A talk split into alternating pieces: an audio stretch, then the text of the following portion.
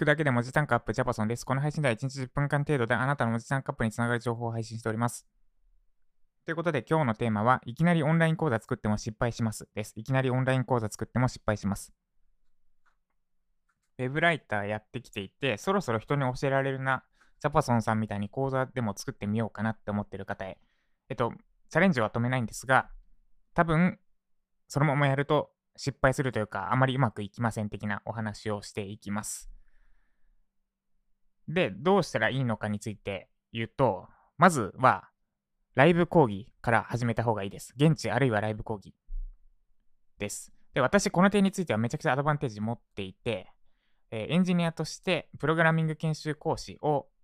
何年間だ？えっ、ー、と、始めたとき5年間ぐらい前職でやってました。で、累計200名以上に、それも現地で教えてきました。で、現地とかライブ講義の何がいいかっていうと、反応を見ながら話せるってことです。だ今の説明、説明するじゃないですか。で、即時でフィードバックが来るわけですね。その、分かりにくかったって直接じゃないけど、顔とかなんか雰囲気で分かるんですよ。あ、今の説明分からなかったなとか、あ、今の説明難しいとこだったけど、すごいよく説明できたなってのが、自分の勘じゃなくて、現場の雰囲気で伝わってくる。で、その中で微調整して、あ、今のは分かりやすいんだ、みたいなのが、知見が溜まってって、で、だんだんうまく話せるようになる。で、それ、その知見がある上で、動画って、えっ、ー、と、その前にあれですね、動画のデメリット何かっていうと、相手の反応見られないことです。講師側からすると。で、だから説明した後、あ、今のうまくいったなとか、うまくいかなかったなっていうのは、その現地とかライブ講義で培った経験から推測するしかありません。で、ここ多分、ここでつまずくだろうから、この補足説明いるな。で、この補足説明は補足だってしっかり言っとかないと、多分混乱するな、みたいなのっての、その調整感覚というか、受講生と同じ気持ちになるというか、受講生がどういう状態で、今の説明するとどういう状態になるのかを推測する力みたいなのが、多分現地やライブ講義でめちゃくちゃ培われます。で、これなしでいきなりオンライン動画、動画で講義作ろうとしても、多分なんだろう、空回る、空回る講義しか作れません。なんで、もしオンライン講座作りたいんだとしたら、まずは現地あるいはライブ講義。で、できれば現地の方がいいです。ライブ講義だと結局映像越しでしか反応が得られないので、現地以上の情報はないです。現地だと、なんかすっごい難しい説明するじゃないですか。もう明らかに空気が変わります。これ人数多ければ多いほどそうなんですけど、すっごいブーンって、なんか、ふんって重い空気になります。で、そこを、あ、今の説明分かりにくかったなって思って、私が、まあ、補足説明とかで、そこを解きほぐしてあげると、空気がふわって軽くなります。で、この重くなる、軽くなるの空気感の捉え方を培うには現地が一番。で、現地ダメでもライブ講義がとかをやるべきです。で、この感覚培った上で動画やりましょう。これめちゃくちゃいろいろ話せるんですが、えー、なんで、そう、オンライン講座作りたいんだったら、まずは講師経験、現地での、現地とかライブ講義でリアルタイムに反応が返ってくるところでお話しする練習を積みましょう。です。以上、いきなりオンライン講座作っても失敗しますでした。この配信が参考になった方は、いいねお願いします。まだフォローいただいてない方は、財布のアプリにインストールしてフォローしてみてください。もっとジャパさんから聞きたい、知りたい、学びたいって方は、概要欄に貼ってある U でミのリンクを受講してみてください。有料のコース、無料のコース、どっちも出しています。無料のコース2本出してますので、ぜひ、まずはそちらからチェックしてみてください。ということで、えー、私は引き続きライジャパを作っています。で、ライジャパが辛いのが、今の話とも関係してくるんですけど、オンライン講座えっと、効率って何だって問題はあるんですけど、いいものを、間違いなくいいものを効率的に作る、無駄なく作るやり方としては、いきなりオンライン動画って微妙なんですね。微妙だなって改めて感じます。本当なら、理想は、まあ、例えばライジャパ半年間で Web ライター文字単価2円を目指す総合講座を作るんだとしたら、まずは、現地とかライブ講義で、えっと、2、3回転したいかな。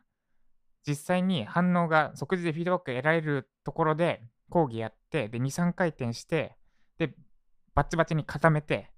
反応悪かった部分は修正してっていうのを繰り返してバチバチに固まった上で動画レクチャー化する。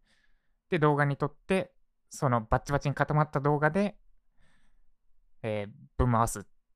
その後ぶん回すってやるのが多分一番間違いなくいいものができる方法です。で、ただ、現実的には、現実的じゃないんですよね。現地とかライブ講義って、えっと、例えば、ライジャパン何時間分ぐらいあるんだ？?1 日1時間を3ヶ月間をライブ講義でやるとかって、まあ参加できる人めちゃくちゃ限られるとか、不可能じゃないですか、ほぼ。あるいはあれか、週1で土曜日の午後1時から5時とかにして、ライブ講義もしくは現地でやるとかか。で、金もコストもかかるな。そう、本当はそれがいいな。それで2、3回転して、で、ちゃんと、なんだろう、食うに困らない程度には、別で収入を得るからそこで利益が出るようにしつつ、回転させて、回転させて、で、バッチバチに仕上げて動画化する。ってのが一番効率よくできるんだけど、現実的じゃない、まあ、現実的じゃない。まあ、ただ、その辺のいろいろ考慮しなくていいのが、いきなり動画で作っちゃうってことなんだけど、そこで今めっちゃ苦しん、いきなり動画で作ってるから、えっと、反応とかが得られてない。で、バチバチに仕上げられない、られてない状態のものを、反応を予測して、バチバチに仕上げてから出さなきゃいけないみたいになってて、で、バチバチには仕上げられないかな。多分バッチぐらいにしか仕上げられないんですが、そこをやるためには一回話して、で、ちょっとこれ違うなってなって、練り直して、もう一回話して、ってのをやっていかなきゃいけません。で、実際私も動画で出すやつ一発撮りしてなくて、2回目か3回目ぐらいに、1回目喋る。あ、ここ微妙だったわ。で、スライド直す。で、2回目喋る。OK なら、そいつを出す。で、また微妙だったなら、ちょっと直す。で、3回目出すみたいにやってます。なので、正直、全体の効率、そう、効率ってなんだ問題はあるんですが、全体の効率としては、いきなり動画で新しい分野の講義作るのはそもそも微妙だよなってちょっと今思った、思いましたということですね。効率的な話ですね。です。なんで、そう、ライジャパ出来上今は動画でいきなり撮ってやってるけど、どっかでやっぱ現地とかライブ講義版を出して、そこでもやりたいなって思ってます。で、バッチバチに仕上げていく。まあ、完成ってのはないので、反応を見つつどんどん改善していくしかないんですが、そう、一回現地、あるいはライブ講義挟めば、めちゃくちゃクオリティ上がる。今もうバッチリ仕上がってるところがバッチバチバチぐらいにはなるので、って思ってます。そんな、そんな、ここ最近です。ということで、以上、いきなりオンライン講座を作っても失敗しますでした。で、えっ、と、そう、現地でやっぱ直接会うって大事だなって改めて思いました。私はもともともう全部ズームでよくね、なんで会わなきゃいけないのみたいに思ってた時期もあったんですが、でも、そんな世の中だからこそ直接会うことに意味がある。で、で、私はその講師の経験から知ってたな、知ってました。ってのを改めて思い出しました。現地でやっぱ教えたいです。現地でやるのと、 Zoom でやるのって全然違う。まあ、それでも、 Zoom でも、なんだ、信頼関係は築けて、で、実際2年前に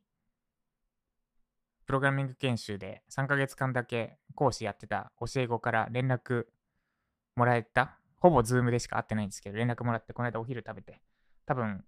初めてあんなに同じ場所、同じ時間を共有したかなってとこぐらいなんですけど、それでも、そう、 Zoom でも信頼関係築けるんだけど、やっぱり同じ空間を、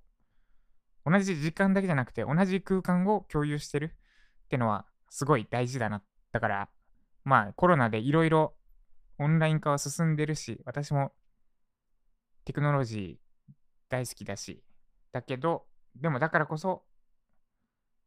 なんだ、えー、テクノロジーじゃない、非オフライン、オフラインのやり取りを大事にしたいなって思いました。何の話かわからなくなってますが、以上、では今日も、今日も、えー、今日はなんだ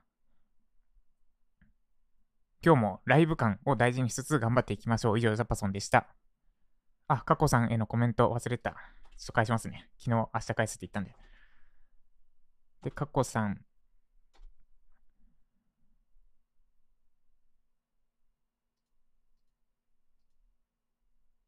えー、苦しんで作ってもいいものはできないへのコメントです。カコさん、ありがとうございます。入園おめでとうございます。あ、そうです。息子が保育園に入りました。で、今、お試し保育なんで、9時半から10時半とか1時間だけなんですけど、預けるとき、まあ、ギャン泣きしてます。で、昨日が3日目で、なんか、え妻が迎えに行ったときは、おもちゃで遊んでたそうです。一昨日までは、1時間泣きっぱなしだったけど、昨日は泣き止んで遊んでた。で、ただ妻の、妻を見つけて、泣き出したそうです。なんで徐々に慣れてきてはいるって感じですね。で、えー、カコさん、作業で苦しむならやめちまえに共感です。チームにも悪影響ですよね。そうですね。作業で苦しんでもいいものはできないから、そこはそうですね。まあ、部分的に苦しい作業があるのはともかく、全体苦しいんだったら、ちょっとそれってもうどうしようもないから、なんか、なんか、どうにかした方がいいって感じですかね。かこさん、ありがとうございます。そうですね。チームでやると特にそこはそうですね。得意な人は絶対他にいるから、ってとこになりますね。ありがとうございます。ということで、以上、ジャパソンでした。